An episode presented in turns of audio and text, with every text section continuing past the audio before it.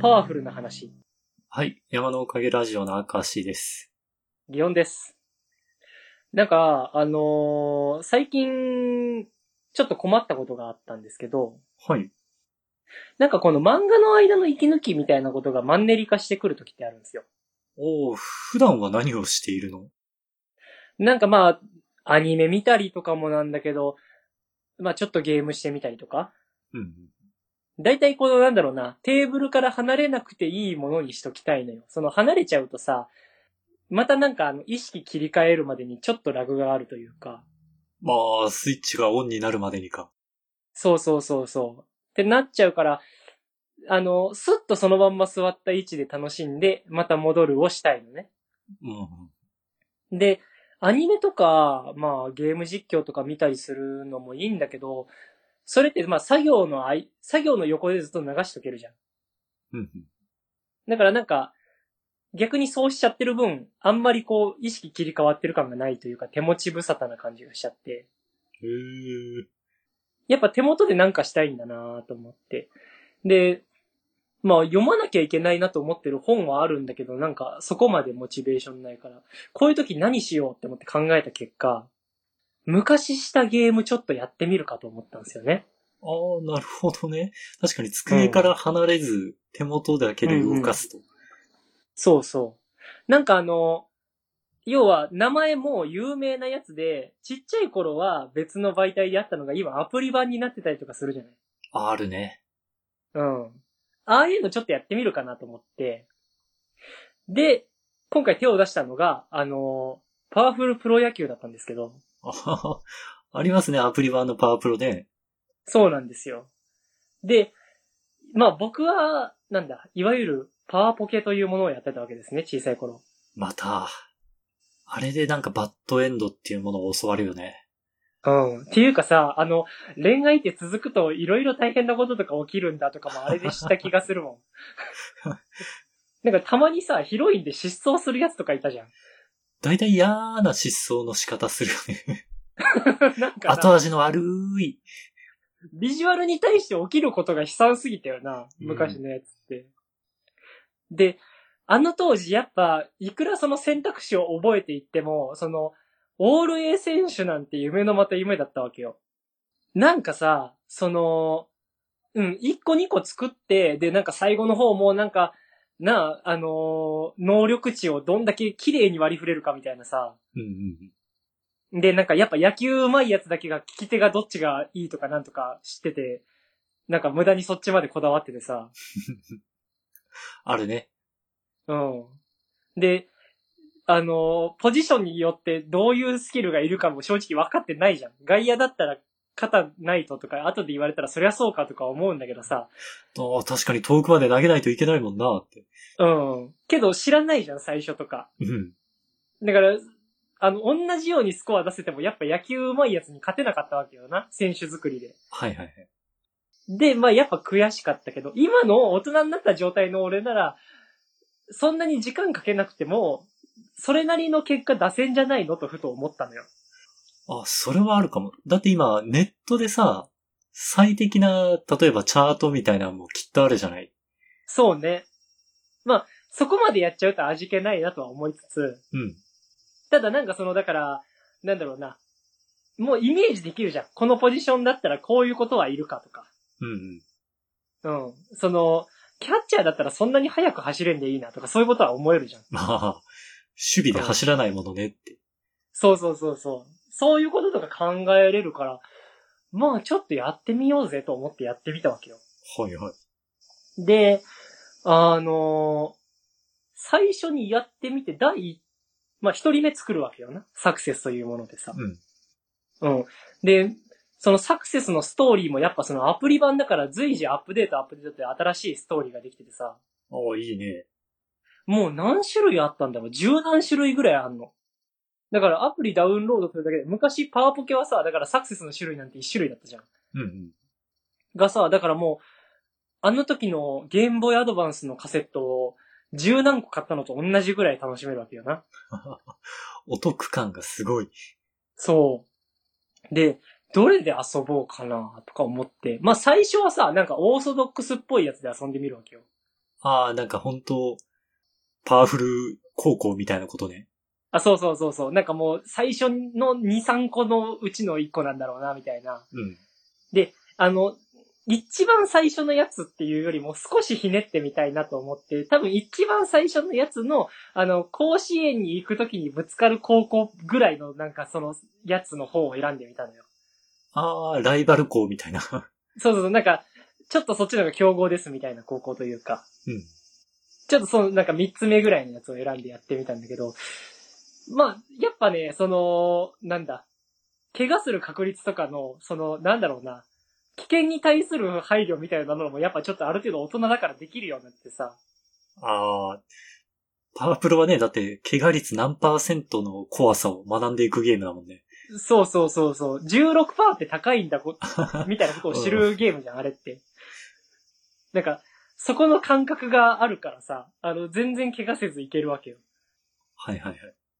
で、やっぱその怪我しないし、で、なんだろうな、iPad でやったんだけどさ、あのー指の操作感でやるようなやつだから、多分スマホでもできるようなゲームにしてあるんだと思うんだけど、俺のは iPad だからさ、そのミートカーソルの合わせ方が繊細に合わせれるわけよな。画面もでかいし、こう、解像度がね、分解そ度うそがうそうそ。いいう わあけの、だ。ちょっとの指のズレでなんか大きく反らしちゃうみたいなことがないわけよ。うん。だからなんかすげえやりやすくってさ、で、まあ、1回目から優勝できちゃったの。ビギナーズラックですかわかんないんだけど、まあ、そもそもがさ、その、やっぱアプリってその、新しく入った人が楽しめないといけないみたいなのがあって、その、初心者ブーストがやっぱあるのよ。うん。そのなんか、最初からめっちゃレアなんが1個手に入るよとか、まあそういうことが起きるわけさ。うんで、まあアプリだからそういうなんだろうな、レアカードみたいなのを集めてデッキに入れ込むと、そいつらの効果でなんか、いい選手できるよみたいな話になるわけじゃん。おーそこはアプリなんだね。うん。そうそうそうそう。なんだけど。で、それのレアカード引くとか、最初の何回分ぐらいまでは、その、なんだ、投球とかバッティングみたいなのがやり、割とコントロールしやすくなりますよ、みたいなのとか、そういうのがついてくるわけよ、最初。うん。だからまあ結果的に優勝できたんだけど。で、そしたら、なんかまあランクが B ぐらいの選手ができたのよ、確か。おー A とかもいるわけね。そう、総合評価 B の選手ができて、だから、なんだろうな。その、パラメーターによっては A ランクみたいなのももう獲得できてる状態だ。だかうーん。ら1回目にしては随分いい成果出たじゃないと思ったのよ。うん。で、それをやった後に、まああと2体ぐらい作ってみて、そしたらやっぱ A ランクの選手できちゃったのね。お、すごいな。うん。うん。あ、こんなもんなんだと思ったんだけど、でも逆にさ、こんなもんな場合ってさ、どうやって楽しむのってふと思ったのよ。まあ、より上を目指していくのでは。うん。でも A 来ちゃったのな、俺な。そうね、初めて数回でね。うん。は2、3回で A いけちゃう場合のチームってどうなってんのとか思ったわけ。野球はだって9人、あれ ?9 人だっけ野球って。えっ、ー、と、9で合ってるはずよ。う。うんそうだね、逆境ナインがあるもんね。9人いるじゃない。だからとりあえず3人目で A できちゃうってことは多分そそこら中のやつがちょっと時間作ればオール A できちゃうわけでしょはいはい。ってなった場合のこのチームの差別化ってなんだろうなってちょっと首をかしげたわけさ。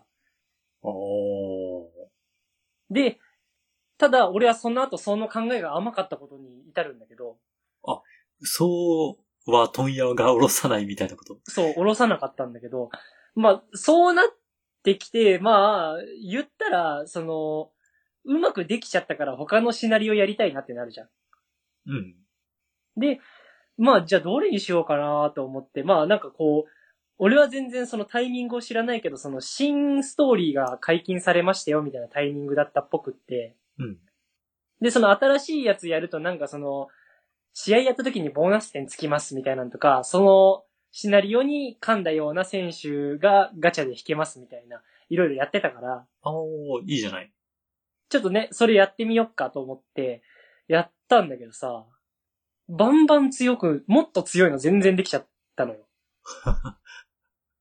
なんか多分なんだけど、その、要はさ、新しいシリーズのシナリオを作った時って、要は前回よりも面白くないといけないじゃん。そうね、やってもらわないといけないからね。うん。で、いい選手が作れないってなったらさ、結局前のシナリオやってるやつの方が強いチームできちゃってみたいなことになるじゃん。ああ確かに、新しいシナリオを走らないだろうね。うん。で、新しいシナリオの方が強く作れるっていう状態を一回やった時に、その次のシナリオは、さらにそれよりも強い選手作れる可能性がないといけんじゃそうなるね。ん。が、十何回続いてるわけよ な。で、比じゃないぐらい強く作れるの。簡単に。そう、あの、もうパワーとか S に余裕でいくのよ。おお。ていうか、なんだったら、なんか後半の方に差し掛かると、1回の練習で、あのー、800とかつくのよ、スコアが。何それ。え、パープロってそういうゲームだっけ なんかさ、めっちゃ友情タックとかうまくし駆使しても、75とかだったじゃん。ああなんか、数十のイメージを。そうそうそう、筋力がなんか50上がってとか、まあよしよしみたいな感じじゃん。うんうんうん。最初の頃なんて16とか増えるみたいな話だったと思うんだけどさ、 800なんてことになる。 800とか行き出すんだってなって、すごもい。う、な、なんだったら、あの、筋力が余るのよ。あ800もらったら余るだろうな。そう、あの、もうパワーに入れれなくなっちゃうの。パワーの上限値迎えて。で、なんかちょっと50余ったなとかじゃないのよ。300とか余っちゃうから。すごい話だな。そう。で、逆に次の練習するときにその300を使っちゃわないと、次800が来たらカンストしちゃってもったいないのよ。ああ、999あたりが関数なわけね。そうそうそう、カンストになっちゃうから。で、なんかに使いたいんだけど使えないのよ。これどうしたもんかねみたいなことを思いよったら、あの、急に海岸ってやつがなんか起きて、何それ。なんかトータル500ポイントを突っ込むと、超特殊能力のコツを1個掴みますみたいな。ああ、じゃあもう余る前提じゃない。そう、そんなことになってんだと思って。で、え、じゃあこれってどうなるんだと思ってやってったら結局全部のパラメータが S になるのよ。へえ。で、特殊能力みたいなのも、もうなんかその超特殊能力が一つとかじゃないの。もうなんか三つぐらいつけれるの。あ、本当になんか超特殊能力ってもう、ようやく苦労して1個みたいな。何かを犠そう牲そうにそうして1個なイメージだった。なんか頑張って彼女の攻略をやってさ、なんか本当にゴールまで行けてさ、初めて一個コツがつくみたいなさ。で、なんかコツついたらコツついたで彼女の方ばっかり頑張りすぎたせいであの、練習のスコア値が足りんくって、コツはついてんのに獲得できないみたいなさ。そんなイメージあるなぁうん。だったのにさ、もう3つぐらいつけるし、なんだったらさ、その、もう1個上みたいな、虹色の必殺技みたいな、なんかさ、虹色があるの。そう、あってさ、それまでつけた上で、あと2つ、その普通の超特殊能力。普通の超特殊能力って言ってる言葉がよくわかんなくなっちゃってんだけど、 うんそう、つけれるのよ。へえ。そんな状態になって終わるとさ、あの、SS3 とか書いてあるのよ。じゃあ A とか全然じゃん。そう。あの、だから S の1、2、3、4、5とか、なんか8とか多分あんのよ。はいはいはい。 で、俺が開いたのが SS4 だったのよ。もうだいぶ強そうだけどね。そう、なんかもう、わかんなくなっちゃって。うんあの、あ、大人になって、てかアプリでやってるのかわかんないけど、今のパワプロってこうなっちゃってんだと思 って。あの頃のパワフルってもう何だったんだろうと思って。そうだね。うん。もうだって、俺大丈夫博士の手術への誘いを全部断ったからね。もうこんなことしなくても強くなるんだから。 そう。健康になりたいって毎回選択したのよ。 健康、健康で居続ければ俺絶対に強くなるから。なんか、で、虚しくなっちゃって。何なんだろうと思って、これが才能があるがゆえの虚しさかと思って、パワープロを閉じたんだけど。いい息抜きになった。 息抜きにはなったけど、すぐに俺の時間がまた生まれてしまったよな。すごいなぁアプリのなんかスピード感、成長のスピード感がすごいね。や、だからアプリ版ってあんまり手出すべきじゃないんかもしれないなと思った。なんか、社交心のスパイラルの図を思い出しました。な、 なにそれ。昔ガチャでさ、社交心を煽られるみたいなやつで、ああ。円環上に 山手線の絵みたいな感じで、人が書いてあって、あーでうんうんうんああ、強いカードが手に入った。強い。みんなから褒められる。やった。嬉しい。あ、強いカードが出た。いい今のままじゃ強くなれない。みたいな。ああ、なるで、ほど。ガチャを引いて。て強いカードを当てた。強い。嬉しい。みたいな。その、今のじゃ、もう全然満足できなくなって、さらにいいものを、いいものを欲しくなるみたいなことでしょそう。スパイラルが。。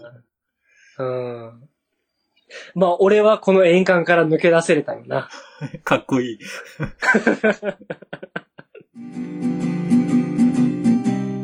お盆の話。はい。山のおかげラジオの明石です。ギオンです。明石さんは今回のお盆は帰らずのお盆でしたか帰らずでしたね。休みもくっつけられなかったし、コロナ禍もあるしで。うんうんうん。まあ、そういう人多いでしょうしね。うん。まあ、なんか僕は県内にね、実家があって住んでるんで、まあ、お盆を。あのー、そんな長くではないですけどね。あのー、二日、丸々ってほどでもないぐらいちょっと顔出してきたんですけど、はいはい。まあなんかね、いろいろ思うとこがあったなと思って。あら。あの、お盆のお墓参りって、ちょっとそわそわしませんお墓参りでうん。それはなんか、もし自分の親が死んだら、この墓石の場所は自分が覚えていないと、永遠にわからなくなるんだなっていうプレッシャー。 いや、場所はわかるけど、じゃあこれ全部俺毎日ちゃんとやれるかみたいなプレッシャーはありますよ。そのプレッシャーか。いや、違う違う違う違う。あの、話流されたら困るんですけど。 そのプレッシャーは日に日に強くなるでしょうけど、今は置いときましょうよ。はい。小さい頃からね、なんか、お墓参りに行ったら、なんか偶然時間が被った同級生とかに会うかもな、みたいな。ああ、地元帰った時あるあるのより局所的な、お墓参りってだって自分の親と一緒に行ってたりするじゃない、うんうんうんうん。それも込みでね。そう。で、なんか親同士が顔知ってても、そっちで挨拶してることによって結果合流するみたいなこととか。ありますね。うん。なんかいろいろあるじゃない。で、まあ、これまでってさ、顔を合わしたらさ、その、お互い顔がわかるじゃん。うん、そうね。 今のコロナ禍におけるお盆ってね、みんなマスクつけてるからさ、わかんないんだ。そう。本当に久しぶりすぎると、多分分かってないのよ。確かに、同、地元の同級生とか、出会ってもわかんない可能性があるのに、うんマ。スクつけてたら、無理かもな。になるじゃない。でも、なんかあいつあれかもしんないみたいな状態にはなるのよ。はいはい。にはなりますね。 うん。で、なんだったら、あいつあれかもしんないっていう意味も込めて、あいつもこっち見てるかもしんないみたいな感じになるのよ。目があった時に。そう。でも目を合わし続けてて違った場合まずいかもしんないみたいになるのよ。ほんと一瞬の出来事なんだろうけどね。そう。その間実は1秒みたいな思考のこのバトルみたいなのが繰り広げられるわけよな。はいはいはい。うん。で、近づいていくんだったらまださ、答え合わせになるじゃん。なんだけどさお墓ってそういうシステムじゃないもんね。遠ざかってそたう、なんりか、近づいてる道かと思ったら、逆方向にお互い逸れたりするじしますね。ゃん。 うん。悔しいよな、ちょっ と。ちょっとその、合流から外れる時の足取りがちょっとだけ遅くなるよ今回すれ違いました。な。なんかね、そう、いた。あのー実際に本人がいてっていうのは一人、なんか挨拶して、ちょっとだけ喋って、みたいな感じだったんだけど。おその時はその時は、なんか多分向こうが俺んちの墓を知ってるたかなんかで、その、家族ごとね、その、まあ、ゲオンさんみたいな感じで手を振ってくれたのよ。うん。で、その、中学の時の同級生の女の子だったんだけど、まあ、手振ってくれて。ただ俺気づかなくてしばらく。ああ、手振ってくれてたのに、あの、状況が的に確実に俺の知り合いなんだけど、うん。でもわかんないのよ。誰なのか。で、なんていうかな。あのーそもそもさ、女の子の親まで知ってる時って少ないと思うの。そうね、その人の家に遊びに行ってたら、親とか知ってるかもしれないけど。そうそうそう。そういう機会がないからさ。だから、本当によっぽど限られて親同士仲いい、あるいはその、なんかね、あのー男女気にせず仲良かった、あるいはなんか付き合ってたりとか。はいはいはい。そういうようないろいろがないと、多分その親を知らないっていうのもあって、だからその、出せる情報を向こうが全部提示してるのに分かんなかったのよ。隠してるのはマスクだけど。そうそうそうそう。今提示できるヒントをすべて出された状態で俺にとってはノーヒントと同じだったんだ けど、まあ、あとその思ったのが横に旦那さんがいたのね。ほんほんほん後で旦那さんって分かったけど、その、この人が兄弟だったかもしんないとか、ああ、ありえますね。うん。なんだったら、もしかしたらこっちが俺の同級生の可能性あるとか。見覚えはないんだけど、その男の人の方がね。う。でも女の人の方の見覚え感も今出ていな く、その、どうであろうみたいな感じになって、で、まあ後で、その、家の名前言われて、あ、ええー、ってなったんだけど、難易度高いですね。そう。で、またさ、その結婚しましてみたいな話をしたらさ、あれじゃない、結婚してないやつってさ、こういう時になんか変に親から叩か、あの、つかれるわけよな。ああ、うちの子はね、まだ結婚してないんだけど、ああみたいな。うん。なんか嫌だよな、あれな。ああ、なんか、 めんどくさそうやな。うん、別になんかめんどくさい空気までいかないんだけどさ、なんかそのくだりって毎回やんなきゃいけないのか、みたいな。あ、今後もあるんだろうなっていう想像までしちゃうと。なん。かな。で、あの、なんだ、県外に出てるからなんだと思うんだけど、それで、ね、その向こうの人となんかすれ違いの時になんか、じゃあまたどこかでって俺が行った時に向こうが被り、被っ、ちょうど同じタイミングで挨拶したんだけど、ご達者でって言われて、ああ、俺またを期待したみたいになっちゃったじゃん、みたいな感じで。本当だ。うん。なんか、それもそれで嫌だな、と思いながらさ。確かに確かになんかそれもそれで嫌だな。うん。みたいなことしながらさ。で、一番こう、引っかかったやつがさ、あの、昔仲良かったんだけど、なんか前、なんかそのギクシャクした感じで、この、最後連絡を取って終わったなっていう相手とかが、まあ、いたわ、すれ違ったのよ。はあ、難しい。え、どうするのがいいんだろなんだったら最初気づかんかったの、そういう、その人だって。う。うん。で、あの、なんていうかな。あれ、あの人の周りにいた人、そういえば、みたいな感じで、その場合はその、周りにいる人から気づいたんだわ。ふんふんで、なんだろうな、頭の中で、あれっていうことはこの人がいるってことはそのつながりがあって、ああ、じゃあこの、あ、あいつかってなった頃には、お互いの、がなんかこの真横から過ぎてたというか、あ、もうなんか合図を出すには遅いタイミングだ。そうそうそうそう。俺はだからな、全然気づいてなかったから、普通にそいつを見ながら、考えながらすれ違って、あ、あいつかってなったんだけど、うん。でも向こうは全然こっちを見てなかったのよ。おー。で、これ気づいがて、なかったのかなどっちなんだろうと思って。気づいてない場合ってさ、逆にめっちゃ見てきてるやつがいたら目合わしちゃったりするじゃん。あー、えーこの人なんかめっちゃ見てきてるけど何みたいな。そうそうそうそう。がないことが逆にどっちだったんだろうと思って。あー、確かにね。その単純にスルースキルの流れかもしれないし、全然、なんか別の考えことをしてたんかもしれないけど、なんだろう。なんかこう、もしかしたらこの人は気づいてないをしたかったのかもしれないとかまで思って、あー、気づいてないよ。うん。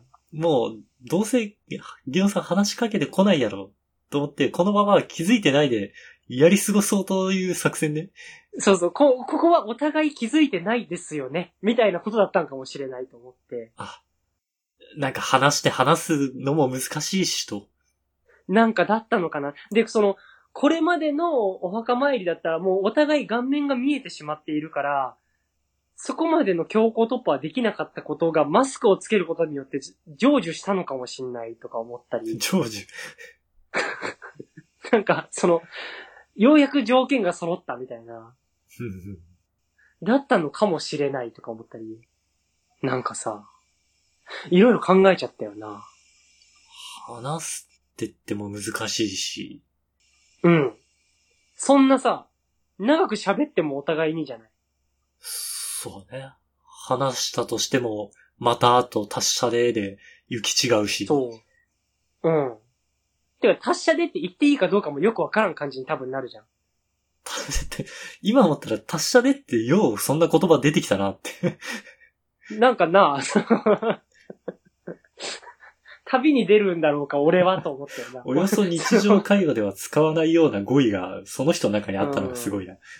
本来さ、だって、ご達者でって言われるやつってどっか出てくやつじゃん。そうだね。うん。俺言われてんだなとも思ったけど、もう、ギャオさんはどっか出てくんだろうなって。言うこと、でも県外に出ることになったのは、あちらのはず、と思いながら。 うん。全然間違ってないのよ。お別れだから達者でなっていうのはな。そうね。うん。なんかいろいろ考えちゃったな。だから昔ってさ、だからその、お互いに全然学生同士の頃とかってさ、今の学校生活どうなんだろうぐらいのことしか考えなかったじゃん。うん。なんか今っていろいろ増えちゃったなと思って。そうだね。幅が出てきちゃったもんね。うん。俺の幅ってどうなんだろうとも思 って。社会的には圧倒的に底辺だと思うよな。でも、話のネタとしてもめっちゃ上位じゃない 別に底辺でもないし。 いや、なんかさ、だって、今何してんのランキングで言ったらネームバリューはあるよ。そうだ漫よね画家としてはすごい話題としては上位だよね。けどさ、社会的上位は多分結婚とかしてるやつよ。それは難しいポイントよ。そうなのかなでも、すごいことじゃないその結婚。だって俺まだ全然人の親にはなれんなと思うんだよ。あー。この少子化の時代ね。もう3人ぐらいいるとかの人もたまにはいるわけさ。確かに、すごいよね。自分と同年代がって思うと。そう。子供の面倒を見ながら次の子まで欲しいって慣れてさ、なんか家に必要な保険なりなんなり多分考えてるわけでしょすごいよね。いそんなことできないと思っちゃうもんね。思っちゃう。うん。いやいや、まあ思っちゃうってなんか明石さん言ってるけど、あなたはしなきゃいけないな、その。ー。いやーなんか、それって、なんか次のステップのように、こうんう手順的には見えるけど、すごくうん。距離があるのよ。 そのなんかわかるなんかそのう、ん一個の進化を遂げんと無理な感じするよな。そう。なんか、人生のイベント的にはすごく次のステップ感があるように見えて、遠いわうんうんうんそうなんよな。で、なんか、その、ただ今回墓参りって、これまでの墓参りってそういうそわそわはあったけど、正直俺めんどくせえなと思ってたの。ほうなんか水入れたりとか、なんかその、水溜めとく溝みたいなのあったりするじゃん。 あるある。うん、あそこをなんか指でピピピって綺麗にして、なんかその水いっぺんは吐いて、なんか綺麗な水入れてみたいなのとか。うん。なんかし、渋を、なんか、あの、何本か買って差し込んでいくわけだけど、その、何本いるかわからんから、結果的に数本足りんくって、なんか、わざわざゴムで止めてある渋をなんか、半分ずつに分けて差し込んだりとかさ、あるね。うん、なんかいろいろあ、あもうなんか、えもうそこまでやるみたいな気持ちでいたのよ、多分、これまで。全然なんか、今、やろうやってなるのよ。へえ。うん。あ、それしとくみたいな。あ、でもそっちの花、まだ元気だし、明日まではええんじゃないみたいな。どうせ俺も明日までおんだっけみたいな話してたのよ、全然。あ、なんか変わったね。それはなんかすごく、多分成長寄りの出来事だよね。うん。俺なんかここはちゃんとするっていうことが、やりたいやりたくないじゃないゾーンまで来たんだと思って。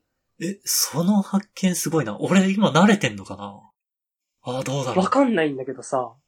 でも、あれかもしんない。もしかしたらその、これまでずっといたじいちゃんばあちゃんっていうのが、まあ、他界して初盆だったから、どっちも。うんうんうん。なんかこう、中の人に対する思い入れが強くなったんかもしれんけど、あ、まあ、墓参りとの距離感が変わったんか。とかはあるかもしんないんだけどね。ただ何にしても、多分俺の年齢的成長とかも多分あるんだろうなと思う。あるかもね。うん。うん。こういう降ってくんのかなって思ったのよ。その、子供とかに対する責任感とか。ああ。もしかしたらそ。れが後から、その子供の後から来るんかもしれないし。ふとね。うん。なんか、あ、保険とかちゃんとしなきゃとか、その、子供が2歳、3歳ってなってきた時に降ってくるんかもしんないじゃん。その、自分の老後の積み立てこんぐらいかなとか、そもそも貯金にしとくべきなのかとか、いでこで持っとくべきかとか、はいはい。やるじゃない。